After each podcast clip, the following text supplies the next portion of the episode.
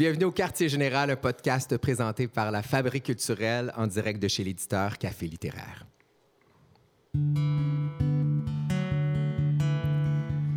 Salut, content d'être avec vous pour cette émission. Autour de cette table, je vous les présente Catherine Perrault-Lessard, productrice télé et surtout, c'est la fille de contenu de l'émission. Comment ça va? Moi-même, Jordan Dupuis, qui anime cette émission-là, bien heureux d'être avec vous pour la prochaine heure. Marc-André Mongrain, je me retourne vers la gauche. Journaliste musical, mais t'es aussi mon rein gauche dans cette affaire-là. Toujours content d'être un organe du corps. c'est ça. Je, là, sans toi, je suis pas capable de fonctionner. Je, tout le temps, je vais toujours vers toi. Steve Marcoux. Salut. Programmateur musical, mais t'es aussi, je dois le dire, t'es mon au, cœur tendre. Tu t'aimes pas ça quand je dis Non, je ça pour mourir. cette semaine, on est autour de cette table durant une heure pour parler de transformation identitaire en culture. Il n'y a pas si longtemps, le Métropolis a changé de peau pour devenir le M-TELUS. Ça a fait beaucoup jaser. On s'est demandé, est-ce qu'on est frileux face au changement identitaire en culture? Est-ce qu'au Québec, on a peur du changement? On va discuter de ça durant la prochaine heure. On a une immense invitée que je vais vous présenter tout de suite après. Cette superbe chanson de Jason Bajada, notre invité musical.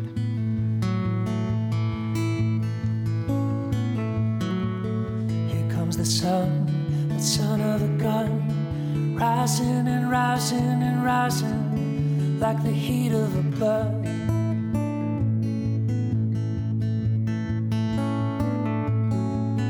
Hey, little girl, you could be the one. We need a collision, we need a collision, we need to beat this drum.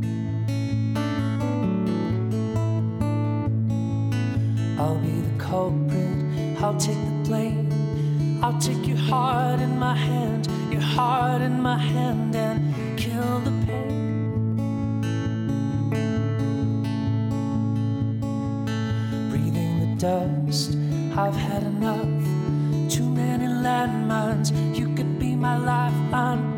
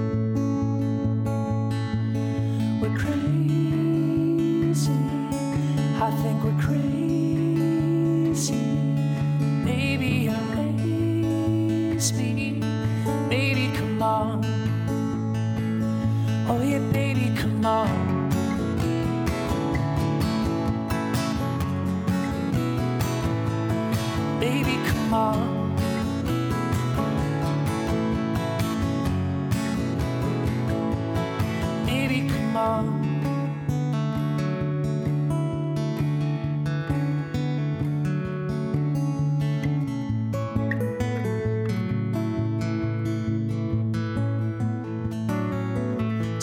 a swim in the wishing well. You're a secret, a goddamn secret I've been dying to tell.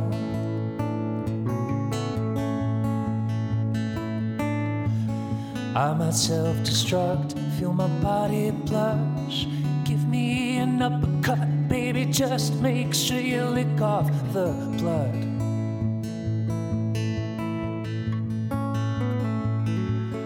Breathing the dust, I've had enough. Too many landmines, you could be my lifeline, baby. Come on, baby, come on.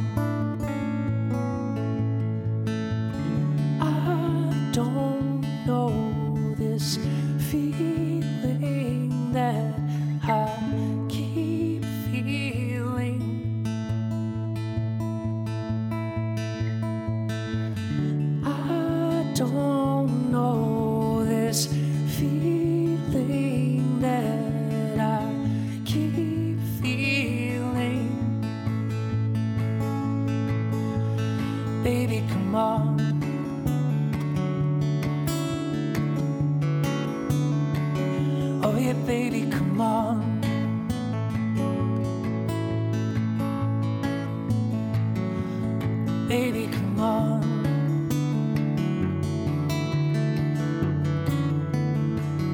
Oh, yeah, baby, come on.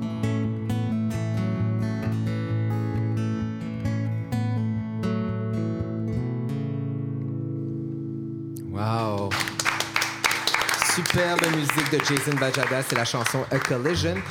Et ça, c'est sur son nouvel album, on peut le dire, Love Shit 2, Blondie and the Backstabbers. Tu peux te joindre à nous autour de la table. Jason, merci beaucoup pour cette belle musique. Je me retourne vers Jeanette Noiseux. Salut! Salut. Jeanette Noiseux, qui est notre éminence invitée de cette semaine. Vous le savez, à chaque émission, on a un philosophe culturel invité pour jaser du thème. La dernière émission, on avait Daniel Brière pour parler de la première. Et là, Ginette, on se questionne sur la transformation en culture. Est-ce qu'on est réticent au changement identitaire? Et spontanément, j'ai pensé à toi parce que tu es directrice générale et artistique de l'Espace Go depuis très, très longtemps. Oui. et s'il y en a une qui est souvent dans l'eau chaude par rapport au changement identitaire, c'est bien toi. Oui, oui, dans les deux dernières années, c'est vrai. Exactement. On remet beaucoup en question le mandat de l'Espace Go. Il faut le dire, le mandat de l'Espace Go a évolué au fil du temps. Né du théâtre expérimental des femmes en 79, devenu en 90 un théâtre plus ouvert, hein, vraiment de son temps. On te reproche beaucoup ça, d'avoir un peu délaissé le mandat du euh, théâtre expérimental des femmes. Est-ce que on est réticent au changement, Ginette? Bien, écoute, je trouve que la question, euh, ton introduction est drôlement euh, apportée parce que je pense pas que dans les années 90, on se soit plus ouvert. Depuis nos débuts, nous, notre intérêt, c'est que ça change, c'est que ça se transforme. Et euh, quand, je, me suis embarquée dans cette aventure-là au Théâtre expérimental des femmes, j'avais 23 ans, il y a 37 ans, et euh, on avait tout à gagner, on n'avait rien à perdre parce qu'on n'avait rien. D'une part, ce qu'on veut, c'est que ça bouge, c'est que ça change. Et si j'étais encore à la même place qu'il y a 37 ans, ben d'une part, on aurait fait une maudite mauvaise job, là, à quelque part, tout le monde ensemble. Fait que les choses ont bougé. Il y a quelque chose de très beau. euh, ce qui a fait que je me suis engagée à cette époque-là, c'est euh, Nicole Brossard, euh, la grande poétesse, où j'avais assisté à une de ses conférences, puis elle dit encore aujourd'hui, quand les femmes prennent la parole en public, la moitié de la salle, les gars, se penchent pour rattacher leurs chaussures, les lacets de leurs chaussures, en se disant ah, ça va être encore des histoires de douleur de femmes. Ben Et oui, elle- comme si c'était toujours juste négatif, évidemment. oui, Ben mais euh, elle parlait de, de l'an 2000, en 1979, où elle disait un jour, euh, il va falloir que les hommes et les femmes marchent main dans la main pour relever les défis que vont, vont poser les enjeux de l'humanité. Et ça, ça m'a allumé. Ça, c'est de me dire, OK, moi, je vais travailler à ce qu'un jour, les gars et les filles, on marche main dans la main et que lorsqu'une femme prend la parole, que ça soit universel, ce fameux jeu universel. Donc, vous étiez inspiré un peu des transformations sociales pour oui, aller ah oui, vers oui, ce absolument. que vous faisiez. Puis moi, je fais partie de la deuxième génération hein, des, des féministes. J'étais très jeune, donc dans les années 70, j'étais une ado qui jouait au hockey. euh, puis qui était la, la fille, à l'exception, euh, la fille euh, qui était bien, bien bonne au baseball. Puis euh, j'étais entourée de gars, puis je trouvais que les filles étaient assez nunuches. Euh, et ce qui était extraordinaire au, au Théâtre expérimental des femmes, c'est qu'on était toute une gang d'exceptions autour de la table, un peu moins exceptionnelles, puisqu'on était des semblables ensemble. Et on a appris à travailler entre filles, à se passer la rondelle, sa patinoire pour compter un but. Et euh, la génération qui me précédait était bien gros contre le pouvoir. fallait qu'on compte le but tout le monde en même temps. Fait qu'on s'enfargeait toutes dans nos patins. Euh, il n'y avait pas grand-chose qui se passait. Puis, je- cela dit, elles ont déblayé. C'est incroyable ce qu'elles ont déblayé. Mais euh, je pense que les filles de, de- de mon âge à ce moment-là, nous, en plus, bon, c'était l'arrivée des nouvelles technologies. euh, euh, on était très branchés déjà. Mais Donc, à, je- à- à mesure que le contexte change, finalement, il faut oui. Oui, évoluer. oui, Exact. Et tu as même dit, tu as demandé aux femmes artistes de ne pas demeurer en marge de la société et de se mesurer aux défis que nous fixe l'époque en s'attachant au répertoire nouveau, mais aussi en revisitant l'histoire à travers les textes du patrimoine théâtral. Et j'ai l'impression que c'est ce que fait l'Espace Go. Pourquoi Oui. t'expliques qu'il y a des détracteurs face à ce changement-là? Et euh, ben, j'explique surtout qu'il y a des filles, et elles ont vraiment raison, euh, il y a une génération de, femmes aujourd'hui qui réalisent qu'elles n'ont pas de carré de table où s'exprimer, euh, se retournent vers l'espace Go en se disant est-ce qu'il y a assez de shows de femmes à l'espace Go? Peut-être un peu avec la méconnaissance de ce qui est euh, notre réalité. Mais euh, les filles veulent avoir autant de chances que les gars de pouvoir euh, pratiquer leur métier, devenir meilleurs. Euh, et l'espace groupe, c'est assez restreint. Nous, on n'a pas deux salles. On a une salle de 300 places. Je produis trois spectacles par année. Puis je partage mon lieu avec d'autres compagnies. Fait quand on regarde un peu les statistiques qui sont sorties aujourd'hui dans le Devoir, c'est comme si j'étais responsable de toute la programmation, mais pour ce qui engage ma signature artistique, tous les projets dans lesquels sont engagés, dans- nous sommes engagés, les chiffres disent une autre affaire. Exact. Cela dit, il manque d'espace et ça ne peut pas être que la cause de l'espace go. Bon, il y a les Paul Pelletier, évidemment, qui se sont, euh, qui, qui- qui se sont exprimés euh, ouvertement envers l'espace Go, disant que bon, c'est une fraude intellectuelle maintenant, qu'il y a eu l'avant et l'après. Yannick Lefebvre, l'an passé aussi, qui a Oui, fait une sortie très remarquée, une fille de son époque pourtant. Donc, je me dis, euh, il y a une espèce de désir de s'ancrer dans le passé, dans un mandat qui ne veut pas changer. Et autour de la table, on a tous des gens qui travaillent dans l'industrie. Catherine, Marc-André, Steve, vous êtes aussi confrontés à un- une réticence face, face au changement. Comment ça se traduit? Est-ce que vous, vous sentez que c'est un peu le même débat et combat que Ginette, de devoir un peu faire un pont entre l'avant et l'après, puis comment on s'y prend Oui, surtout? ben, c'est drôle parce que moi, j'ai été euh, rédactrice en chef du magazine Urbania pendant des années et du euh, magazine Ricardo. Puis tous les deux, les deux magazines s'étaient dotés de missions. Puis c'est quand même important, une mission. C'est la raison pour laquelle on fait quelque chose. Puis à quelque part, tant qu'elle n'est pas accomplie, cette mission-là, euh, pourquoi on la changerait? Tu sais, le, théâtre des femmes, ben, elle n'est pas accomplie, la place des femmes dans le théâtre. Donc, on peut se demander pourquoi est-ce qu'on changerait de mission si notre objectif de départ, on l'a pas encore Mais atteint. moi, je ne considère pas qu'on a changé de mission, pas du tout. Notre mission, elle est euh, d'abord artistique, donc c'est pas une mission sociale ou politique. On fait un théâtre d'art, mais euh, notre, ce qu'elle dit, notre mission, c'est euh, à travers le théâtre d'avant-garde, nous valorisons la contribution des femmes à l'avancement des pratiques. Exact. Et c'est exactement ce qu'on oui, fait. tu parles de, de fa- de que les hommes et les femmes marchent main Oui, dans mais la main euh, chez ensemble, nous, et c'est ce c'est qui se les passe. femmes qui sont à la, à- qui président la destinée d'Espace Go. Tous les projets, sans exception, qui engagent... Oui, une exception, Olivier Chouanière, l'année passée, un, un objet passé en contrebande avec le manifeste de la jeune fille. Mais sans exception, c'est un projet de fille. C'est euh, Sophie Cadieux qui veut travailler du crimp avec euh. Denis Marlot et Stéphanie Jasmin. Mais moi, je vous écoute, je me demande, est-ce que c'est surtout les gens de l'industrie qui sont les plus frileux puis qui sont les plus chialeux à quelque part quand il y a un changement? Ou c'est le public? Bien, euh, le public est absolument pas frileux. Le public, euh, on peut lui en donner bien plus, puis à chaque fois, je repousse les limites. Il y a des fois où, je me dis, bon, je, le- je leur écris, là, ça va être le parc Belmont. euh, mais il faut que vous voyez ça au niveau de l'écriture et tout ça. Le public n'est pas frileux.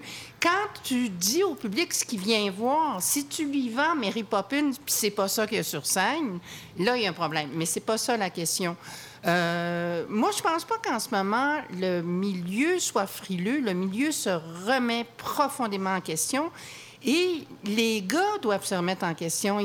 C'est les metteurs en scène qui engagent euh, les, euh, les concepteurs ou qui n'engagent pas les Ben concepteurs. oui, c'est eux autres qui ont le chèque au bout de la ligne, c'est ça. Mhm. Mais qui sont les capitaines du navire.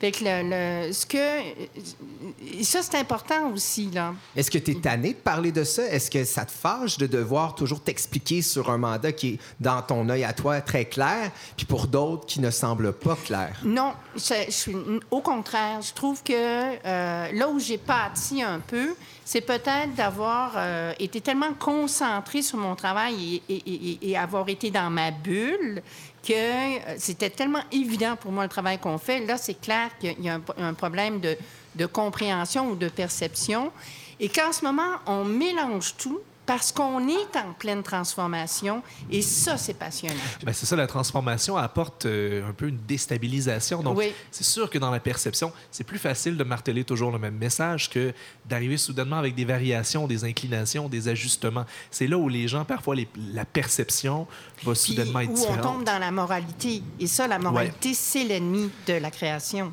Je me retourne vers Steve, tu as été programmateur musical longtemps pour Coup de cœur francophone. Oui. D'ailleurs, tu t'occupes de Commotion, qui est un réseau de salles à Laval. Oui. Euh, J'imagine que c'est un des enjeux, là, de devoir répondre à une demande qui existe depuis des années. On veut bouger, proposer autre chose. Finalement, les gens sont réticents. Comment tu gères ça? Moi, j'ai l'impression qu'on est toujours pogné sur le syndrome du petit méchot. Ça, c'est mon avis. Peut-être que je me trompe, mais j'ai l'impression que les gens veulent toujours la même chose ou veulent quelque chose de différent, mais dans la mesure où ça a été approuvé à l'extérieur d'abord et avant tout. moi, j'ai beaucoup vécu à coup de cœur. J'ai dû amener une transition artistique à cet événement-là.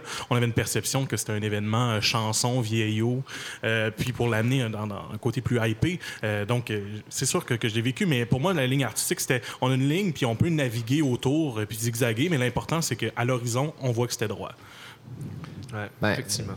Mais c'est- je trouve ça intéressant parce que les établissements connaissent pas Ouais. nécessairement les mêmes genres de défis au niveau des changements que les individus, par exemple. C'est sûr que là, on parle, par exemple, un théâtre, c'est une direction, il y a beaucoup de gens qui sont impliqués Ouais. là-dedans. Euh, une programmation musicale d'un festival, par exemple, ou de commotion, euh, c'est des établissements. Donc, il y a comme des gros changements. Moi, je me suis inté- intéressé un peu plus à les changements qui sont un peu plus individuels. C'est sûr, moi, je suis gars de musique, tout ça. Et j'aurais pu m'intéresser un petit peu dans, le cadre de ce podcast-ci au changement d'identité un peu plus stylistique, on pourrait dire, comme j'aurais pu tomber dans, dans, dans, dans la Céline Dion qui s'improvise sou- soudainement fashionista de Ah, la moi, bourgeoisie. Ou genre les starlettes qui changent de look à chaque nouvel album pour se racheter une genre de pertinence un peu fausse. Mais à, à la place, je me suis dit, moi, je me suis intéressé un peu au changement de nom en musique. Ça, c'est quelque chose qui me fascine. D'ailleurs, on annonce que... Jason Bajada change de nom. Il s'appelle mais- Jason Bajado.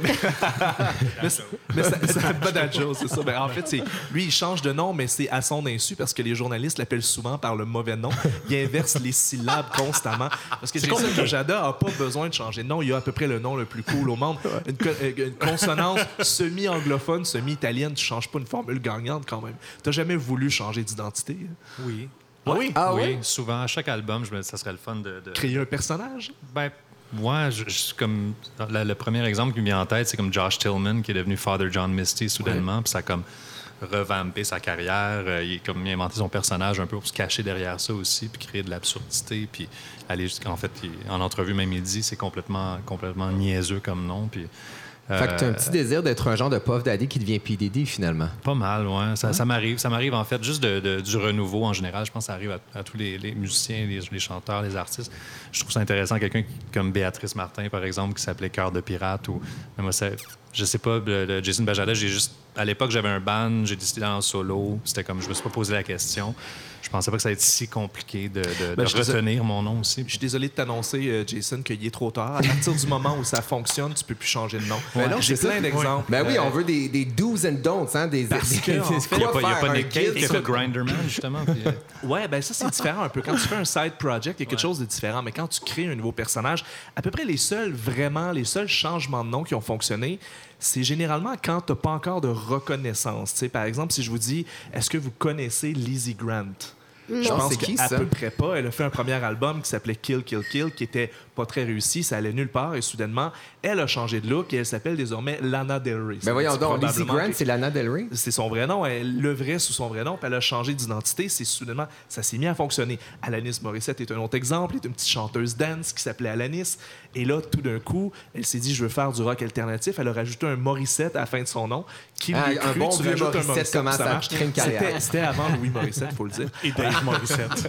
Et des Morissette, Hein? Exactement. prends des notes. L'espace go des femmes. Ça serait super. L'espargo Morissette. Ouais, c'est ça. L'espace go Morissette. Mais ça fonctionne quand t'es pas trop connu encore, parce que les gens peuvent s'habituer à. En fait, ils te redécouvrent. Les gens vont te revoir différemment. Mais t'es en train de dire que je suis vraiment famous. C'est très C'était trop fameux, là. Rendu avec dur. autant d'albums et avec comprends. autant de popularité, Ouais, tu mais peux pas à- changer de nom, ce serait mal accueilli. Mais je fais du pouce sur, sur- sur ce que Marc-André dit. Tu chantes en anglais et en français. Ce changement d'identité-là que tu as envie, est-ce qu'il il vient aussi avec la langue? Est-ce Non. que. Non? Non, je pense que c'est- c'est juste de.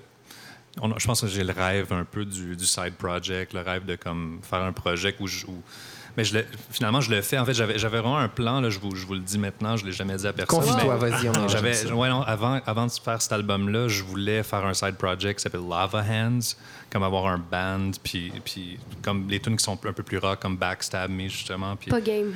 euh, ouais, non, j'étais j'étais semi-game, puis finalement, j'ai réalisé que ça sonnait tout comme moi. Fait que j'ai comme. Fait que t'avais pas de edge de changer de... ben, il y avait, en fait, sur l'album, oui, il y a un edge, comme je suis allé explorer un peu les sonorités de Jesus and Mary Chain, comme The Cure, des trucs comme ça. Mais j'ai décidé de tout mettre ça comme un album double, puis. Ah. Ben, C'est ce bon que j'allais dire parce que tu mentionnes le fait qu'il chante en français et en anglais, mais pour Jason Bajada, c'est comme les deux. Parce que ta mère est anglophone, ton père francophone, c'est ça? Ouais. Donc, a toujours vécu un peu dans les deux langues. Même, tu sais, moi, je te connais un peu plus personnellement, tu communiques dans les deux langues comme si c'était la même T'es très langue ou à peu fluent, près. t'es très c'est pas comme refaire, se refaire une genre d'identité quand il fait un album en français versus en anglais. C'est Peut-être le jour où les thèmes vont être différents aussi. Je pense que, Ouais. que, tu vois, comme j'ai été faire un camp d'écriture là, il y a deux semaines euh, avec Matt Lubowski et Alyosha à Los Angeles. Puis on- le, le- le mandat, c'est d'écrire des chansons pour d'autres personnes. Justement, j'ai comme sorti un peu de ma zone de confort. J'ai écrit des tunes que on est allé dans le dance, l'électro, la pop. euh, puis je me suis éclaté. J'ai vraiment beaucoup de plaisir. Il y a même un truc qui sonne un peu comme je dirais comme dans les veines de Gorillaz, un peu où il y a de la chanson, mais c'est- c'est c'est axé sur le beatmaking et l'électro. Puis c'est- ça m'a tellement allumé la chanson que j'avais comme. Je me suis dit, ah, je préfère un side project ou. Un peu comme nom. Monsieur Mono en faisant un projet complet. Ouais, exactement. Ouais, fait Monsieur Mono des en projets sur le côté un petit Oui. peu. Ginette C'est acquiesce de, de comme ça, que de, ouais, la oui, tête. Qu'est-ce que, qu'est-ce que ça vient te, te dire, tout ça? Ben, que ça- ben, J'acquiesçais quand euh, Jason a parlé de sortir de sa zone de confort. C'est la zone où on est créatif. Euh, quand on est euh, dans notre zone de confort, dans ce qu'on connaît de soi, il ne se passe pas grand-chose. là. Alors, j'acquiesçais, oui, il faut sortir de sa zone de confort. Je suis pas d'accord avec toi, mais oui. Pourquoi faut pas sortir? Non, ben, Je suis pas d'accord, mais en fait, ce disque-là, ce que j'ai fait, c'est comme ultra dans ma zone de confort. Je pense que j'ai passé beaucoup d'années aussi à essayer des trucs, puis essayer comme travailler avec le band, travailler avec d'autres musiciens. Puis là, c'était comme... C'est l'album que j'ai fait avec Phil Bro, juste nous deux. Euh, on travaille à partir des maquettes, puis c'est l'album dont je suis le plus fier, honnêtement. Euh, mais j'ai comme double down sur mes forces, puis double down sur euh, justement ma zone de confort, si on veut. Des trucs que ça fait longtemps aussi que, tu sais, à force de jouer dans les restos, les bars, quand j'étais plus jeune, adolescent, puis je voulais comme aller explorer un peu le. Je suis à l'aise de, de crooner, mais je l'ai jamais fait dans mes. dans Mais est-ce que tu considères que tu es frileux? T'es-tu peureux? C'est c'est- c'est ce que ça veut Non, dire? pas du tout. Je, pe- je pense que c'est le fun de comme. J'imagine c'est que c'est comme jouer au hockey ou faire du sport ou jouer au baseball, comme quand tu sens que tu frappes la balle puis tu, tu sens le circuit. Je sais pas, je joue pas au baseball, mais j'ai l'impression que le, le, tu sais, le, Ah le- non, clock, quand, ça, quand, quand, quand le, te le- le confirme. bat Ça frappe fait la ça. balle, c'est comme tu as une sensation de comme ah, like, ça c'était mon swing, c'était le meilleur, c'était exactement Ouais. comme T'as frappé le sweet spot avec cet album le sweet spot. J'ai l'impression que cet album-là, c'est vraiment mon sweet spot, ouais. Ben écoutez, je ne vais pas péter votre bulle, mais les exemples de changements de nom qui ont été des flops sont nombreux. On pense notamment à des artistes, évidemment, comme Prince, qui a décidé de changer son nom pour un symbole. Catastrophe. Euh, ça n'a pas tué sa carrière, mais euh, ça a complètement Ça l'a poqué un peu. Je pense que les pauvres disquaires leur en veulent encore parce qu'ils ne comprenaient pas où classer son album dans la sacro-sainte ordre alphabétique. On Mais dans le temps qu'on allait chercher un album au magasin, c'est bien ça devenait difficile. Il y a Cat Stevens qui a changé de nom pour euh, Youssouf Islam. Nom de famille Islam, c'était avant le 11 septembre, on s'entend. Euh, ça, a pas, ça a été plus ou moins bien accueilli. Mais c'était la des fin de sa carrière. Ben, Ça pas fonctionne encore, vraiment. Il Encore? fonctionne mais- encore, oui, ouais. jusqu'à un certain point. Il tentait de relancer un peu sa carrière à ce moment-là. Mais mon, préféré, le flop de, parmi les flops, Garth Brooks. Oh, Vous vous rappelez de je Brooks, chanteur country, encore de la au pochette. sommet de sa gloire, qui vendait des millions d'albums, qui remplissait des arénas énorme. et qui a décidé d'inventer un personnage pop du nom de Chris Gaines. Si ça vous dit rien, visitez n'importe quel pawn shop au Québec, vous allez trouver assurément huit copies de l'album dans le bac à deux pour une pièce, c'est sûr. C'était un flop monumental. Lui, ça a littéralement tué sa faut carrière. dire il faut dire aussi, Marc-André, qu'il a essayé quelque chose de nouveau au niveau musical, mais Ouais. aussi toute une transformation physique. Il est devenu soudainement les oui. cheveux mi-longs, noirs. C'était bizarre. Il a vraiment créé un. Personnage semi-imo avec les cheveux noirs qui marchait C'est pas le du principe de Side Project que Jason Ouais, parlait. dis, C'est ouais, c'est un peu le principe de Side Project. Tu mais fais bien il a de rester dans ta zone de Il a vraiment sacrifié beaucoup pour Ouais. ce side project-là. et ça, ça a complètement floppé. Et on n'a pas vraiment. Bon, je sais que mes exemples sont assez américains. Il n'y en a pas tant que ça au Québec parce qu'on est justement un peu plus frileux sur les identités. Ben, il y a Okume qui est devenu Caïn. Oui, puis qui est devenu deux frères ensuite. Oui. Patrick Normand. Patrick Normand a un faux nom, techniquement, mais bon, c'est pas, c'est pas une grande. euh, je dis, c'est pas une grande On invention. comprend là, s'appeler pas du Patrick tout Normand, on comprend pourquoi il a pourquoi. choisi en fait. Patrick Normand. Mais en fait, il y a très peu d'artistes au, au Québec qui, en fait, portent des noms d'artistes, tout simplement.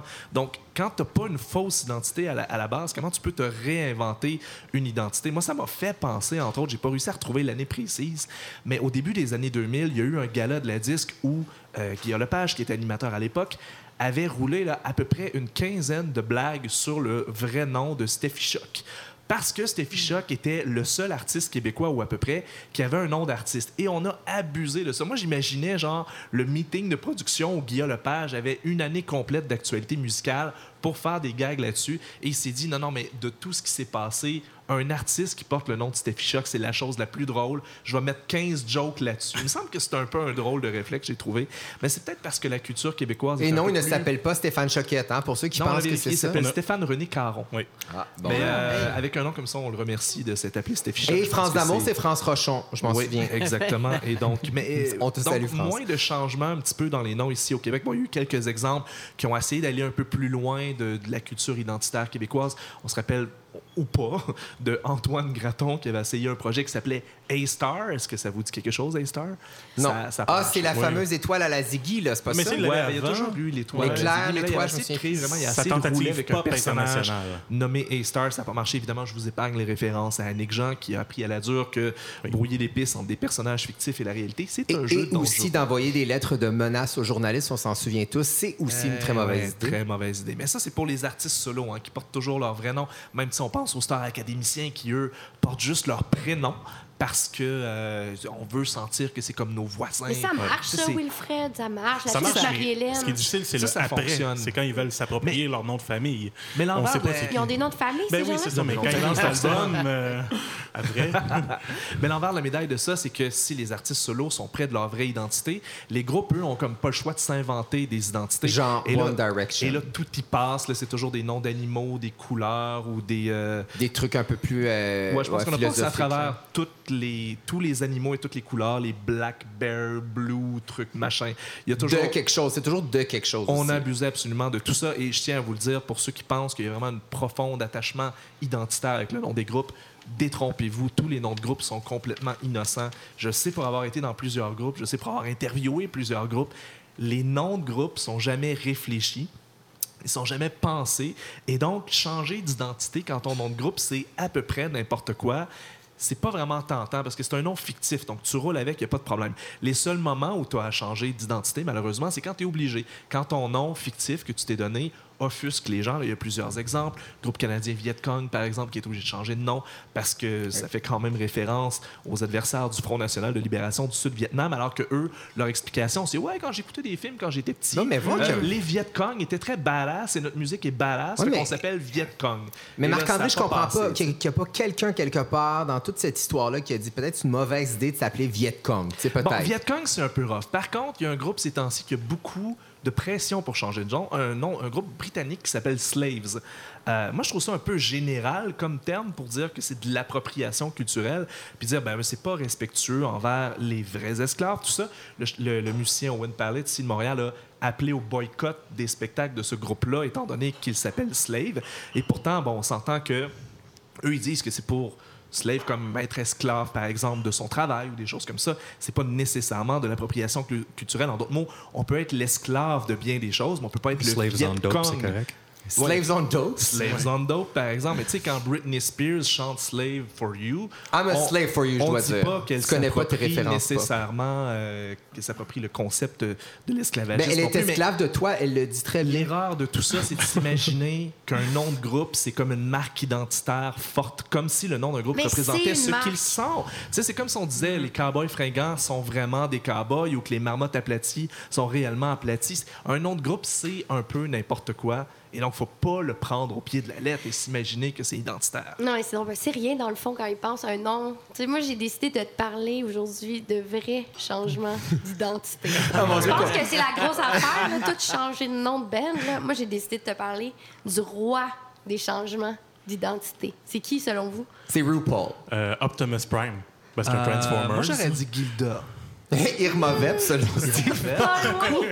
Moi, j'ai décidé de vous parler d'Arturo Brachetti. Hey, ça, je t'ai pas vu venir quand tu nous as... Je- Ginette est une ancienne costumière. Oui, oui, oui. Ben oui. Femme Et tu en fais présentement. Je, je suis encore une coutumière. Là. Je, T'es habillée en costume aujourd'hui. Ben oui. Veux-tu en parler au public? Attends, Arturo Non, Brachetti, mais- pour toi, c'est un beau symbole du transformisme? Ben, c'est le roi du transformisme. mais Marc-André. c'est un transformiste. Arturo Brachetti, pour moi, c'est le roi du changement d'identité. Parce que, écoute, en une même soirée, il peut changer 100 fois d'identité, 100 fois Ouais, de costume. Mais c'est pas des il devient une abeille pendant deux OK, secondes. OK, mais je te lance au défi de devenir une abeille durant 4 secondes et que 2000 personnes au Centre Bell, ben plus que ça, pensent que tu es une abeille durant 4 secondes. Bonne chance. Ben moi, je l'ai vu le show, je pensais pas que c'était une abeille pour vrai. Personne là, pense que c'est une abeille. Ah. Non, il faut qu'il plonge dans son personnage d'abeille. Puis trois secondes après, il est dans son personnage de Marilyn Monroe. C'est du grand art. C'est de l'art bâtard, mais c'est du grand art quand même. Non, mais c'est intéressant comment ça a commencé tout ça, le transformisme, parce que pour moi, transformisme, il y a une no- notion de changer de sexe ou de passer de homme à femme. Mais finalement, y C'est pas ça. Ben oui, on peut, on peut penser que c'est ça, là, mais le transformisme, on parle plus de changer de, de costume, de passer euh, d'une identité à l'autre en, en très, très, très peu de temps. En fait, ça remonte au 16e siècle. Euh, c'est un acteur italien, euh, Giovanni Gabriele, qui interprétait, lui, à lui seul, plusieurs personnages de la Commedia dell'arte. Ça se passait dans un parc public à Bologne, puis il paraît que c'était vraiment drôle. On s'en souvient. On s'en souvient tous, on était là, oui. Allez voir les extraits sur YouTube. Mais Non, après ça, bon, il y a eu euh, plusieurs années qui ont passé et on a vu naître le vrai roi du transformisme, qui est Leopoldo Fregoli. Est-ce que ça dit quelque chose, Non, Ginette? pas du tout. Non, qui est un artiste italien qui était aussi un ventriloque. Une Mon prochaine Dieu, transformer ces ventriloques, mon Dieu, que ma vie est plate. Pro- prochaine chronique, je pense que je vais vous parler des ventriloques. On invite Lise Moret. Euh, puis Virus. En fait, lui, c'est un, un transformiste qui a vécu au 19e siècle, puis lui aussi pouvait euh, endosser plus d'une centaine de costumes par soir. Euh, sa première transformation, il l'avait faite à l'âge de 18 ans. Moi, je trouve ça très drôle. Il travaillait chez un horloger, puis il s'était fait passer pour une cliente. Puis c'est comme ça un peu qu'il a eu la piqûre. Ensuite, il est rentré dans l'armée, Léopoldo. Non, mais il y a quelque chose de Jean Gilda là-dedans. Là. Il y Ben- a quelque chose de Gilda un petit peu. Là. Oui, mais Gilda fois 100, tu Oui, sais. fois ça, évidemment. Euh, après ça, Léopoldo est rentré dans l'armée, puis il avait un petit théâtre de fortune, puis il a dit Hey, les gars, je vais vous jouer une pièce de théâtre à soir. Puis il a fait tous les personnages, puis il a connu vraiment un, un grand succès dans l'armée. Et ensuite, T'imagines? de retour à Rome, il a fondé sa propre compagnie de théâtre. Euh, il- C'était incroyable, là. il changeait de costume en trois secondes. Il y avait une vingtaine d'assistants euh, qui l'aidaient dans l'arrière-scène. C'était vraiment. C'est un peu le prix-Cirque du Soleil. Là. Écoute, c'était triomphal, là, l'accueil qu'il a reçu. Là. Il était aussi populaire que Houdini ou Sarah Bernard. Là. On a de la difficulté à s'imaginer ça. Je sais Faut tu nom, ça euh, à l'espace gauche, Ginette, un transformiste. Ou une transformiste, tu serais plus safe un peu. Mais aujourd'hui, il est mort, là, Léopoldo. Mais moi, Ah, je trouve ça dommage. joli parce que sur sa tombe, c'est écrit ici, Léopoldo a, accompagné- euh, a accompli son ultime transformation. C'est bien vrai. Ah, c'est vrai. c'est bon. C'est que la mort. Ils l'ont ça, avec l'ultime 12 costumes. transformation. Y a-tu juste une tombe ou il y en a 100? Il y a une tombe d'abeille, il y a une tombe de Marilyn Monroe. Ouais, mais là, Arturo Brachetti, il y a quand même un- un- quelques années qui se sont écoulées entre les deux. Là. Il me semble que le transformisme, ça, c'est mort. Tout à fait, mais c'est un peu son père spirituel, Léopoldo. Mais ce qui est fou, c'est qu'il n'y a pas eu de transformiste entre les deux. Donc, Frigoli est mort, puis il a enterré avec lui les secrets du transformisme. Donc, oh, les gens qui voulaient euh, refaire ces trucs pouvaient pas parce qu'ils savaient pas comment. Jusqu'à l'arrivée d'Arturo Brachetti, le jeune euh, Brachetti avait 11 ans. Il est allé dans un, euh, un séminaire. Il a rencontré des pères qui ont parlé de Frigoli. Lui a dit Hey, moi, je veux faire ça. Mais il n'y avait aucun truc. là. Il n'y avait pas de manuel. Il n'y avait pas YouTube. là, Oui, parce qu'il reste, c'est quand même des te- une technique spéciale. Il faut que les costumes s'embriquent un dans l'autre. C'est, vraiment euh, du, du de, sur plusieurs années. C'est de la magie. Ça existe pas. Mon Dieu, ton cœur d'enfant brille, Ton cœur Catherine. d'enfant. C'est beau, ça. Ça transparaît. C'est ça, vraiment. T'as-tu plusieurs robes, une sur l'autre pour nous? Justement. Donc, euh, à 22 ans, Arturo Est débarqué à Paris, il a travaillé dans un cabaret, puis il a peaufiné ses tours. Pendant comme une vingtaine d'années, là, ça a été long, là, découvrir ces trucs. Puis aujourd'hui, bon, il fait une environ 80 euh, personnages par soir. Il y a environ 11 euh, manipulateurs en coulisses qui sont là pour l'aider, l'aider, trois qui l'habillent, qui déshabillent. Écoute, c'est l'homme le- vraiment le, le- le transformiste le plus rapide au monde. Mais euh, quand on parle de rapidité, là, on parle de secondes, on parle de. C'est une Ferrari, là, Arturo Brachetti. C'est quoi, là, quatre Quand secondes? il arrive dans les coulisses, c'est un peu comme un char de course qu'il faut qu'il change les pneus, puis let's go. ça dure quelques secondes. Puis c'est très violent, les changements de costume, ce qui se passe. C'est une espèce de ballet. Tout, tout, tout, tout, tout est, est calculé. Il faut dire qu'il est très en forme, là, Arturo Brachetti. C'est une performance qui est sportive. là. Lui-même le dit, c'est 50% de performance physique puis 50% euh, d'astuce. Donc, c'est beaucoup une question d'entraînement. Puis c'est pas pour rien. Vous l'avez vu tout nu, Arturo Brachetti. Il est vraiment en shape. Ben, je ne l'ai pas vu nu. Non, mais, pas- euh, Ouais, pourquoi qu'on est supposé d'avoir vu j'ai jamais vu la version porno de. Ben ouais, non, je vais aller sur Google en sortant Comme s'il fallait l'avoir vu. C'est ça, c'est un. Ben évident. Non, mais j'ai déjà vu torse nu, puis effectivement, c'est un athlète. C'est vraiment quelqu'un de, de très ciselé. Hein. Il, a, il a- il a le corps très. c'est vrai. Quand on parle de la shape d'Arturo Brachetti dans Je vais googler ça. Parlons de ses costumes. euh, tu sais, de- derrière ça, il y a quand même une foule de trucs. Euh, il y a des velcro, il y a des aimants, des élastiques, euh, des fils de fer, des rabats. Euh, mais tout, tout, tout est un truc. Puis il faut que vous sachiez que les costumes des transformistes, ça vaut super cher. On parle de 11 000 euros un costume. Demain matin, là, tu peux pas devenir transformiste. Mais je, je me retourne spontanément vers Ginette. Bon, tu travailles dans le costume depuis très longtemps. En fait, tu as commencé ta carrière là-dedans. Finalement, tu t'es transformée de façon identitaire pour devenir directrice générale et artistique de l'Espace Go. Mais tu baignes encore là-dedans. Est-ce que ça, ça te parle? Parce qu'en coulisses, il se passe beaucoup de choses que Non, nous, on ignore. Écoute, c'est fascinant. Puis euh, le- Serge Deloncourt a évidemment beaucoup travaillé avec Arturo. Puis Serge, c'est mon frère, dans- vraiment. Il il Et on n'a jamais voulu me dire les secrets d'Arturo Ah hein? Brachetti. Sous contrat, chacune des personnes qui approchent le- le secret doit signer euh, avec son sang, comme quoi il va garder le secret. Ben voyons donc. J'ai eu beau torturer Serge, je les ai pas, les secrets. Je ne sais pas, mais c'est de la, la- la très, très grande euh, performance, ça, c'est clair. mais toi, quand tu, conçois, quand tu conçois un costume, tu l'imagines dans, dans- dans sa pluralité technique ou comment ça fonctionne un peu?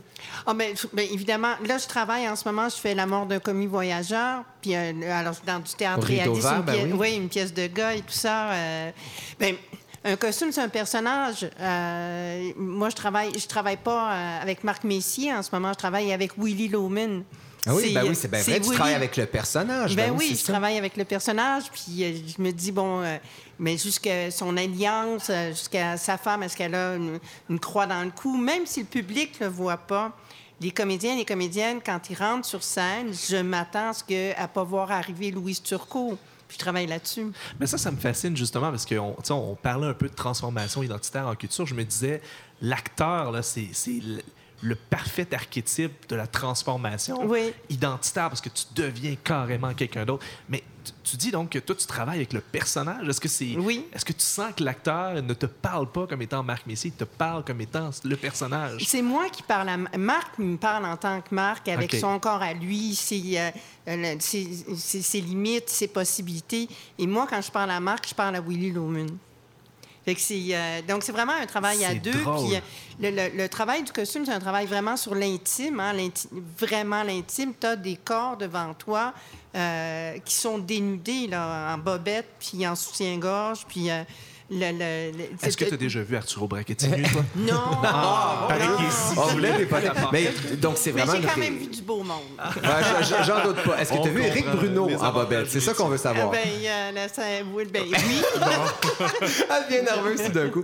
Euh, Catherine, les costumes d'Arturo Brachetti, là, je veux dire, il y a- c'est des velcro, c'est des rabats, c'est quoi? là? C'est- vraiment des, des, des- des- Il pourrait avoir une exposition des costumes d'Arturo Brachetti, j'imagine. Oui, mais on veut pas. C'est comme, est-ce que tu veux une exposition d'Alain Choquette qui révèle ses trucs? Non. Oui. Non, ouais, en effet. Il y a- au-delà du costume, il y a aussi tous les éléments scéniques, la lumière, des fils de pêche euh, invisibles, euh, il y a tout Mais ça. moi, j'ai le goût de terminer sur cette phrase d'Arturo Brachetti. Ah, Il n'y a pas de vie sans transformation. Ben, c'est bien Ah. beau, ça. On dirait que ça sort de la bouche de Caitlyn Jenner. Je trouve ça C'est bien bien beau. ciselé.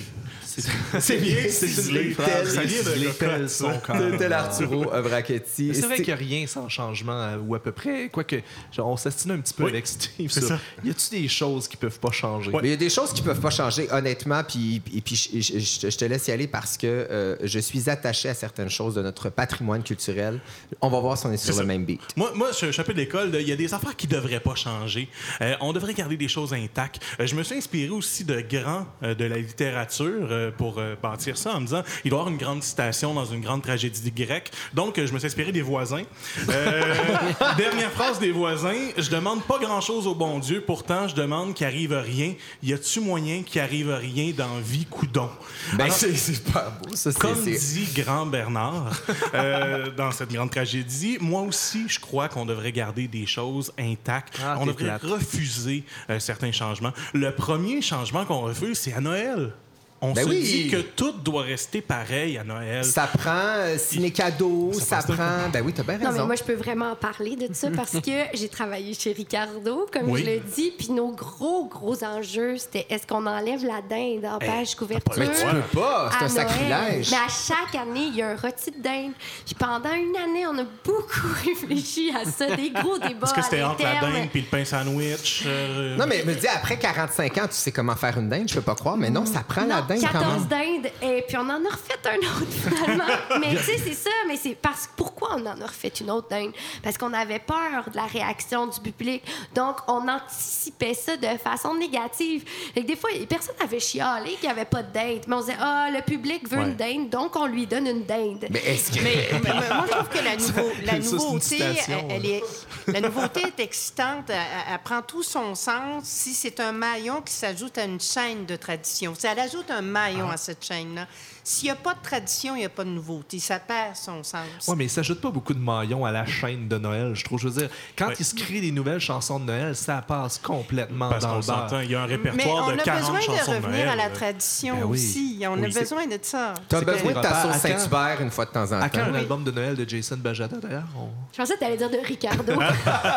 J'ai quand même fait une coupe de cover. Ah De oui? Noël? Oh mon Ben, Dieu, j'ai t'as pas le jamais choix de faire entendu. des sur YouTube, faire des nouvelles chansons de Noël, c'est dur. c'est- Ouais, ouais, ça pourrait. Il y a Sufjan Qui l'avait fait. euh, Moi, je rajouterais que je veux pas que Marcel Leboeuf change. Je veux que Marcel Leboeuf reste Marcel Leboeuf. Il n'a pas le droit de changer, il est Il extraordinaire comme ça. Mais sinon, il y a plein d'autres choses. Il y a plein d'autres choses. Euh, par exemple, c'est ça, on- comme je disais, Noël, on n'a pas le droit de changer à ça. Moi, euh, par exemple, au film de Noël, j'accepte pas beaucoup les films de Noël des années 2000. Il y en a deux. Il y a peut-être Grinch, parce que je me, je me retrouve un Ça, peu dans le ça, ça personnage. arrête à Love Actually. Puis, euh, sinon, je veux absolument mon sapin des boules. Sinon, euh, je file pas. Je pense que c'est un Noël raté. Euh, je pense qu'il y a aussi des choses qui n'ont pas le droit de changer. Par exemple, la poutine Ashton. Hein? Tout le monde à Québec sont fiers de cette poutine-là. Ça n'a pas le droit de changer parce que c'est un peu la ligne Greenwich hein, pour déterminer ce qui est une mauvaise poutine. c'est le barème de, de cette poutine. c'est vrai, hein? C'est vrai. C'est, le, le- le Ashton, c'est l'équivalent de la banquise à Montréal. C'est vrai. Oui, oui, oui. Sinon, euh, un des grands débats qu'il y a eu euh, au début des années 2000, euh, c'est Youpi, la mascotte, qui a pas changé de sport. Hein? Youpi, ton sport, c'est la balle. T'as pas le droit d'aller dans un autre sport. Hmm. Puis pour moi, Youpi, je sais qu'on est dans une émission culturelle, mais c'est un trésor culturel. C'est un artiste. C'est un artiste. C'est un transformiste. C'est quelqu'un qui fait de la danse. Il y a un Pantone orange, Youpi, j'en suis certain. Et il danse. T'essaieras de Oui. danser comme Youpi avec un costume de 42 livres en C'est toile. c'est l'ultime euh, changement d'identité aussi. Il y a quelqu'un là-dedans là, qui fait semblant d'être un gros monstre orange. Là. Oui. C'est un changement d'identité parfait. C'est vrai. Donc, Ginette Noiseux, je te au défi de jaser avec Youpi la prochaine fois. non, mais moi, j'ai déjà travaillé avec un Est-ce que gars qui un faisait gars ou une Youpi. fille, Youpi? Ouais, on sait pas, hein? Ça pourrait Ben, être. moi, c'était un gars, il y avait son genre plein gars à faire Youpi. Youpi, là. C'est juste Youpi, Youpi, comme il y a le bonhomme et numéro, le il y a un bonhomme. point d'exclamation, il n'y a sûrement pas de, de genre. Non, il n'y a pas de genre. Euh, euh, sinon, euh, des choses qui, qui ont, qui ont de mauvaises réactions euh, par rapport au changement. Le Madrid, qui est devenu le Madrid 2.0. Ah, c'est un vrai flop. Ça, ouais, on, ils, sont, ils sont moins voulait C'est sûr que Normand n'est plus là, Normand Lamour, hein, grand trésor, trésor culturel. Mais c'est Ronfort hein, qui écrivait au Madrid, je pense. C'est Ben ça? oui, ben oui, c'est ça. Ah C'était vraiment son lieu où il, où il se réunissait à mi-chemin entre la garde partagée pour écrire. Ses enfants ont grandi. D'ailleurs, il y a un spectacle fabuleux d'Evelyne de la Chenelière qui parle de cette relation-là avec le Madrid. Mais c'est mort, c'est mort dans l'œuf. C'est un McDo, c'est un Saint-Hubert. Ouais. Ils ont gardé 3-4 dinosaures empaillés, puis c'est pas mal ça. Je reviens sur la poutine. Au Madrid, oui. il y avait un bar à poutine illimité là-bas. Euh, au Québec, il y a des choses fondamentales qui n'ont pas le droit de, de changer, comme par exemple s'appeler la salle des jardins. 90% des salles au Québec s'appellent la salle des jardins. C'est comme dire cherche la salle paroissiale, c'est simple. Cherche la salle, à risque de s'appeler la salle des jardins. Donc, en région, Desjardins est, est, est, est un vecteur culturel super important. Très, très, très important. Sinon, euh, toujours en culture, le terme jardin et cours n'a pas le droit de changer parce qu'on le comprend pas. On n'est jamais sûr. Puis moi, ça me rappelle C'est-tu notre base? C'est-tu du bord des comédiens? On ça. comprend rien. Pourquoi Ah, ben, c'est facile, jardin, cours, Jésus-Christ. Jésus-Christ, Ben, c'est ça, Oui, c'est le du sais, truc. mais, Jardin mais je sais jamais il y a de quelle barre Jésus dans les deux. Ben, c'est à toi de pas foxer tes, tes sorties théâtrales là, au Ben, Jésus, secondaire. il est côté jardin, c'est facile. Pourtant, j'ai étudié en théâtre. Euh, les clubs vidéo n'ont pas le droit de changer. Non, ils ont Je le droit de mourir seulement. Je- non, ils n'ont pas le droit de mourir. Ils n'ont pas le droit de mourir parce que on perd le jugement dans les clubs vidéo. Parce que sur Netflix, tu peux écouter n'importe quoi. Tu peux écouter la comédie romantique avec Mariah Carey, Oui, avec. Britney. Tu sais que personne va te juger, mais le prendre, amener la pastille, la déposer sur le comptoir, puis te faire juger par le gars, ça se perd. Moi, vrai. ça m'a élevé culturellement parce que j'avais pas envie d'être ju- jugé par Étienne. C'est vrai, on s'en- on s'ennuie. Moi, je m'ennuie du Il y a des vidéo, films moi. que j'ai vus que j'avais pas envie de voir, mais juste parce qu'il fallait que je les voie. Fait que t'es jamais rentré dans la section pour adultes. Jamais. Un menteur. Non, jamais pour vrai. ouais, c'est ça, exactement. Euh, sinon, le Métropolis n'a pas le droit de changer de nom. Ben là, Euh, j'ai des petites nouvelles pour toi, mais c'est- fait ton deuil, là. Crime Puff. Toi, tu parles de l'émission avec JC Lauzon qui n'a pas le droit de changer de nom. C'est vrai, Exactement. c'est reculé dans Cette le temps. peut émission-là n'a pas le droit de changer de nom. Bon point, mais tu sais, euh, je veux dire, toute cette histoire-là du MTELUS, qui est le Métropolis qui est devenu MTELUS, le pire, c'est que ça n'a pas toujours été le Métropolis. Il a bien fallu que ça change de nom. Ça a été le théâtre français, Oui. c'était un cinéma, c'était, je pense, une place de patin à roulettes. Ça a été Ah tout oui. avant d'être le Métropolis. Puis là, on s'est attaché au Métropolis comme si ça avait toujours été ça. Mais je trouve ça beau, moi, qu'on ait créé cet attachement-là à une salle, puis qu'on monte aux barricades pour le changement d'une salle, non? Ouais, c'est ça. ça Ben, en tout cas, moi, si ça peut augmenter la qualité sonore, il n'y en a pas de problème. Sinon, moi, je trouve que les chansons de la Saint-Jean-Baptiste, ça peut pas changer. Ah, je trouve on, ça on veut, changer. on a mis quelqu'un Ouais. au monde, on devrait ben, peut-être l'écouter. on a besoin du fuck en Alaska. On a besoin de ces chansons-là. C'est un repère une fois par année. C'est vrai, tu l'as bien dit, Ginette, sans tradition, il n'y a pas de renouveau. Non, non, il n'y a pas de nouveau, il n'y a pas de neuf. Exact, c'est vrai. Le renouveau, le renouveau, ça, c'est une autre histoire. Mais euh, la nouveauté. De euh, nouveauté, exact. Oui. C'est ça, tout à fait. Savez-vous qu'est-ce qui devrait pas changer d'autre? Quoi? Jason Bajada. Je veux Oh. Jason Bajada. Je veux que Jason reste Jason toute sa vie. C'est une, un, c'est un- c'est un- très beau, très belle euh, déclaration d'amour. Oui. Théâtre Saint-Denis, je pense que tu veux pas que ça change. Non, non Pourquoi? je, je vous disais ça en réunion. Je trouve que le théâtre Saint-Denis ne devrait pas changer parce que je trouve que la devanture, qui est assez laide, respecte assez bien ce qu'il y a souvent à l'intérieur. Oh mon Dieu. Je vois encore tu viens de dire. J'ai été là. Catherine qui, est- qui est subjuguée. Ben, je trouve que c'est une belle ode à l'immobilisme et, euh, et au statu quo. Je trouve ça très beau. Jason Bajada, es-tu prêt? Après cette déclaration d'amour-là, de nous chanter une chanson, tu nous proposes What's Worse?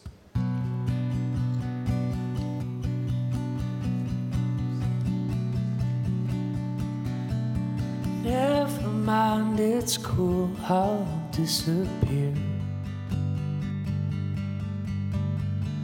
I'll get better soon, within a year. Madness all around, no sunshine here. I need oblivion, baby, give me oblivion, baby. I don't know what's worse that you did or you didn't. I can't seem to figure out who's the hunter and who's the hunted. I don't know what's best. I lose either way. You've started a war, my white flag cannot calm your flame. Never mind, it's cool, I'll disappear. I'll surely one day run out of tears. Tell me what went through your mind that day. You left a scar you can't take away. I don't know what's worse that you did or you didn't. I can't seem to figure out who's the hunter and who's the hunted.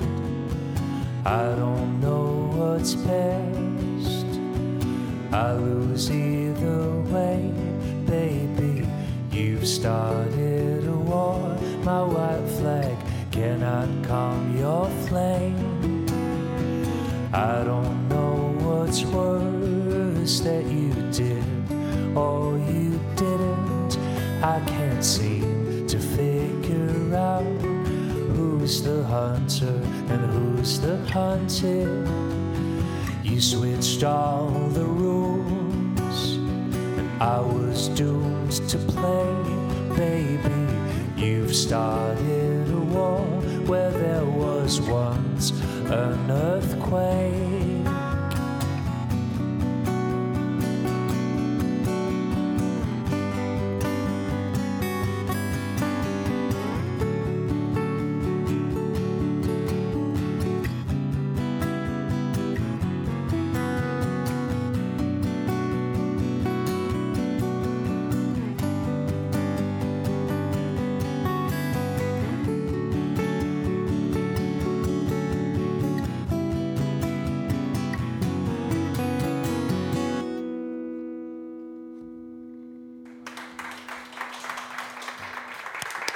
Merci beaucoup, Jason Bajada. Merci aussi à Sam Joly qui t'accompagne à la guitare. Euh, C'était la chanson What's Worse de l'album Love Shit 2, parce qu'une histoire d'amour de marde, première fois, c'est passé, ça en prend une deuxième.